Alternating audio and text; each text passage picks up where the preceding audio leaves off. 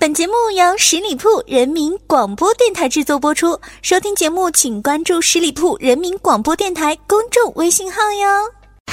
用不一样的音乐，不一样的新闻，不一样的对话，撩拨你的耳朵，撩拨你的耳朵。您正在收听的是《都市聊聊吧》。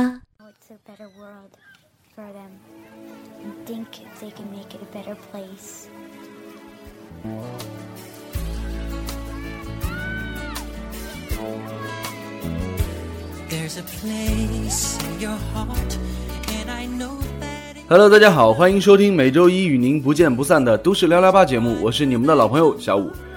这周四呢，就是抗日战争胜利七十周年及世界反法西斯战争胜利七十周年，一共呢放三天的假期。战争呢，永远是普通老百姓的噩梦。想想我们现在的安定的生活，再想想那些仍然处于战乱的国家，我们是有多幸福呢？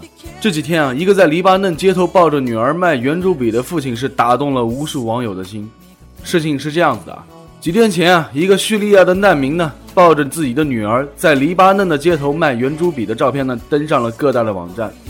一个挪威记者啊，把这令人心痛的一幕传到了自己的 Twitter 上，立马就引起了网友们的强烈反应。大家纷纷表示要帮助这个难民。于是啊，他就在一个众筹网站上呢发起了捐款，并承诺一定会找到这个父亲，把大家的捐款交给他。仅仅几个小时之后，捐款数就到了五千美元，而且数字还在不断的增加。二十四小时后，筹集到了来自四千多人的十一万七千美元，大大超乎了记者的预计啊！与此同时呢，网友们也是在各种帮忙寻找照片中的父亲。有人呢还在推特上发起了 “Buy Pants” 的热门话题，让更多的人一起加入搜寻。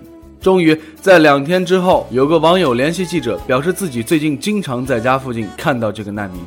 于是啊，记者立马去到网友所说的地方，最终找到了照片里的一家人。除了四岁的女儿，这个父亲呢还有一个九岁的儿子。因为战乱，他们一家不得不离开叙利亚，流亡到了黎巴嫩。在这里，他只能靠在街头卖圆珠笔来维持生计，所以呢，就有了照片上的那一幕。在得知有这么多好心人为他们家捐款之后呢，这位父亲是激动的泪流不止。他特别感激有这么多人愿意帮助他们，他还表示说自己也会把这笔善款分给其他需要帮助的叙利亚难民。之前呢，他最大的愿望就是让他的两个孩子能够回到学校上学。现在有了大家的帮助，这个心愿终于可以实现了。他还希望未来有一天战火平息时，他能够带着孩子们回到他们叙利亚的家。其实啊，他们只是数百万叙利亚难民的一个缩影。因为战争呢，整个叙利亚几乎是一片废墟，上百万的难民流亡到国外，战争让他们的生活痛苦不堪。这十二万美元也许可以拯救其中一个家庭，但还有千千万万的人不知道前路在何方啊！网友来躺下说，今天看新闻还看到说，一辆卡车上发现了七十二具叙利亚的尸体，有小孩，有女人，有老人。警方说应该是逃难过来的，结果窒息死亡在车上。再加上这几天一直在宣传大阅兵，我们一家人都觉得和平真的很珍贵，战争太残酷了。这位奶源小天使的夹击妹妹说：“世界和平吧，拜托了！战争下受苦受累的永远是平民百姓们。”杰塔因说：“百姓要的不多，和平安宁，吃饱喝足，但就是执政人的贪婪弄得民不聊生，罪恶至极啊！”多 C 多漂亮说：“晚上看到叙利亚难民偷渡的新闻，一路上被打被侮辱，真的好惨。”真的很庆幸自己生在中国，起码是有归属感的，有强大的祖国保护我。最后一位网友果儿水果果说：“所以那些一天无所事事，说什么中日必有一战的人们，你们确定你们了解战争带来的会是什么吗？好多国家都在战争中挣扎，享有和平的人，你们应该珍惜呀。”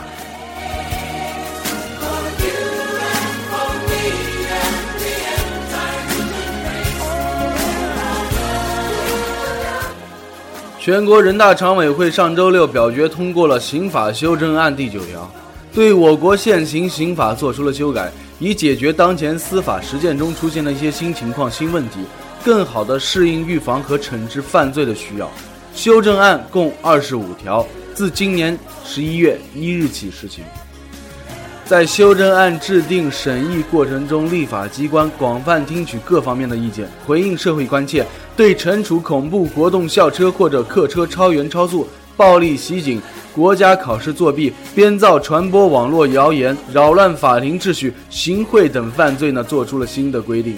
根据修正案说，走私武器弹药罪、走私核材料罪、走私假币罪、伪造假币罪、集资诈骗罪。组织卖淫罪、强迫卖淫罪、阻碍执行军事职务罪、暂时造谣惑众罪，九个死刑罪名被取消了。OK，这九条死罪被取消是经过立法机关广泛听取各方面意见。我怎么从来没听说过呀？朋友们，你们听说过吗？这叫民主社会吗？组织卖淫、强迫卖淫，就光这两条就得害了多少无辜少女啊！我们来看看网友是怎么说的。爱粉达人说：“中国违法成本已经够低的了，还要删减死刑？我就说一句，法律怎么改是根据国民素质走的。如果国民觉悟提高，则可以改，向西方学习；如果国民素质还达不到那种法律，还是严格为好。至死不渝说，人家爹妈辛苦把姑娘拉扯大，因为某些只用下半身思考的混蛋给毁了。然而现在还取消了死刑。”干脆取消所有罪行算了，以后在路上看谁不爽就捅两刀，还不用进派出所了，是不是？张家妞说：“犯罪成本降低了，这样的国家真的太没安全感了。我爱我的祖国，却不爱那些执政者们。我不知道为啥要取消这些影响极其恶劣的犯罪行为，给那些正在犯罪或者有这些念头的人以可乘之机啊。”大令路说：“中国果然是一直遵循以德报怨的国家呀。”这些个罪名居然也可以取消，犯罪成本越来越低了。以后中国一定是世界上最自由的国度，可以随意贩卖毒品、武器走私、强迫卖淫了。女孩子们以后出门更加要小心了，法律保护不了你，只能自己加倍小心了。这位小马过河拆桥的朋友说啊，我们的国民素质还达不到用道德约束自己行为的境界，这种情况下不应该用更详尽的完备的法律来规范吗？犯罪成本越来越低，碰瓷讹人这种恶劣的事甚至都不用受罚。这样下去，我们走在路上安全感何在呢？总让我们提防坏人，却不想着办法打击坏人。人与人之间的防备心越来越强，真的是件好事儿吗？最后一位朋友狂进古贤说：“我不知道说出来有没有用，但觉得还是要发声。法律的根本意义不就是为了保障人民吗？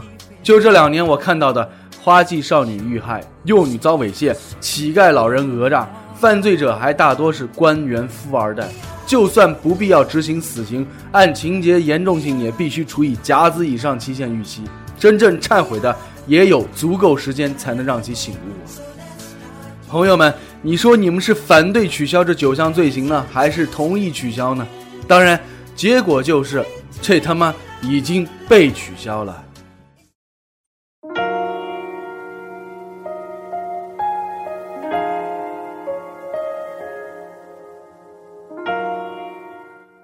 接下来咱们来看一条娱乐新闻啊，陈妍希和陈晓的恋情公开，于妈祝福，过儿正式从了姑姑啊。狗仔队拍得陈妍希和陈晓啊在酒店房间密会后不出呢，以揭破恋情的手法报道。一般的艺人，在这种情况下都会极力的否认，以确保形象。但是杨过和小龙女二位的经理人被回应时呢，直接承认了二人的恋情。关乎二人态度，似乎从来就没想过要隐瞒。他们除了不时的在对方的微博留言，出席宣传活动时也不避嫌的表现亲密。陈晓接受内地传媒访问时更表示说：“如果陈妍希不是姑姑的话，那我就没必要演杨过了。”由六月到现在一连三个月，被内地的传媒先后三次拍到他们前后脚现身同一间酒店。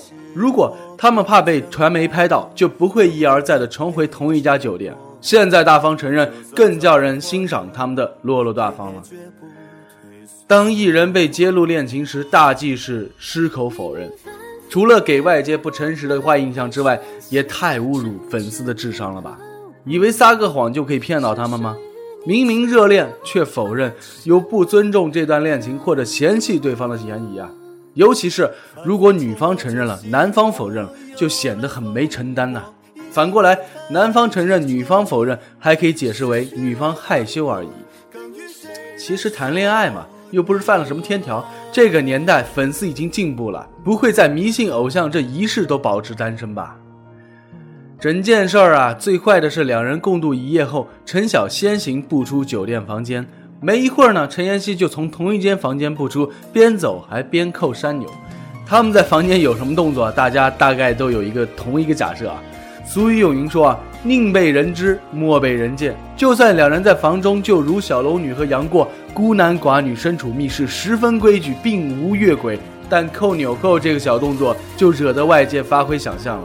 陈妍希从来为何不在房间先整理好仪容再出来呢？急什么呢？唉，对于传媒来说啊，未必欢迎艺人那么坦白。像双城恋两人的坦白呢，令外界再无悬念了。难以再做什么揭秘式的报道，减低了爆炸性。既然没有偷情式的报道，那另一道板斧就是跟进两人的恋情发展喽，追问两人何时结婚。久不久呢，便传他们已婚啊什么之类的消息了。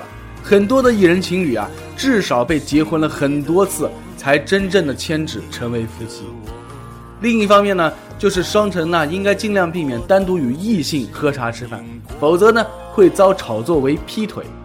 两人都要做好心理准备哦，不要轻信炒作，要对对方有信心，这样的恋情才可能开花结果。陈妍希接拍《神雕侠侣》之初呢，对她的小龙女造型，网友是劣评如潮啊，质疑她的气质以及外形均不合适，又因其略胖的身形及包子脸呢，被虐称为小笼包。当时可能十分后悔演小龙女，但是爱上陈晓之后，觉得一切劣评都值得了吧。金庸笔下的《神雕侠侣》长青啊，由一九七六年开始在港改编成电视剧，至今在香港和内地最少拍了有八个版本，就只有陈妍希和陈晓这对男女主角爆出了姐弟恋，戏里戏外都是小龙女和杨过。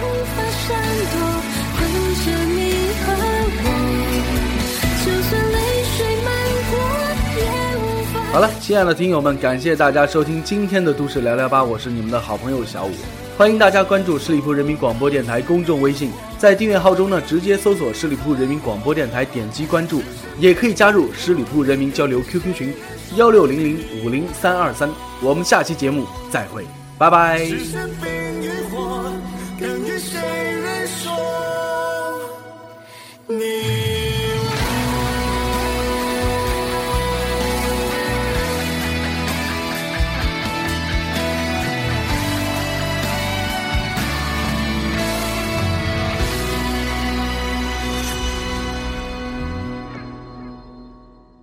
本期节目由十里铺人民广播电台制作播出。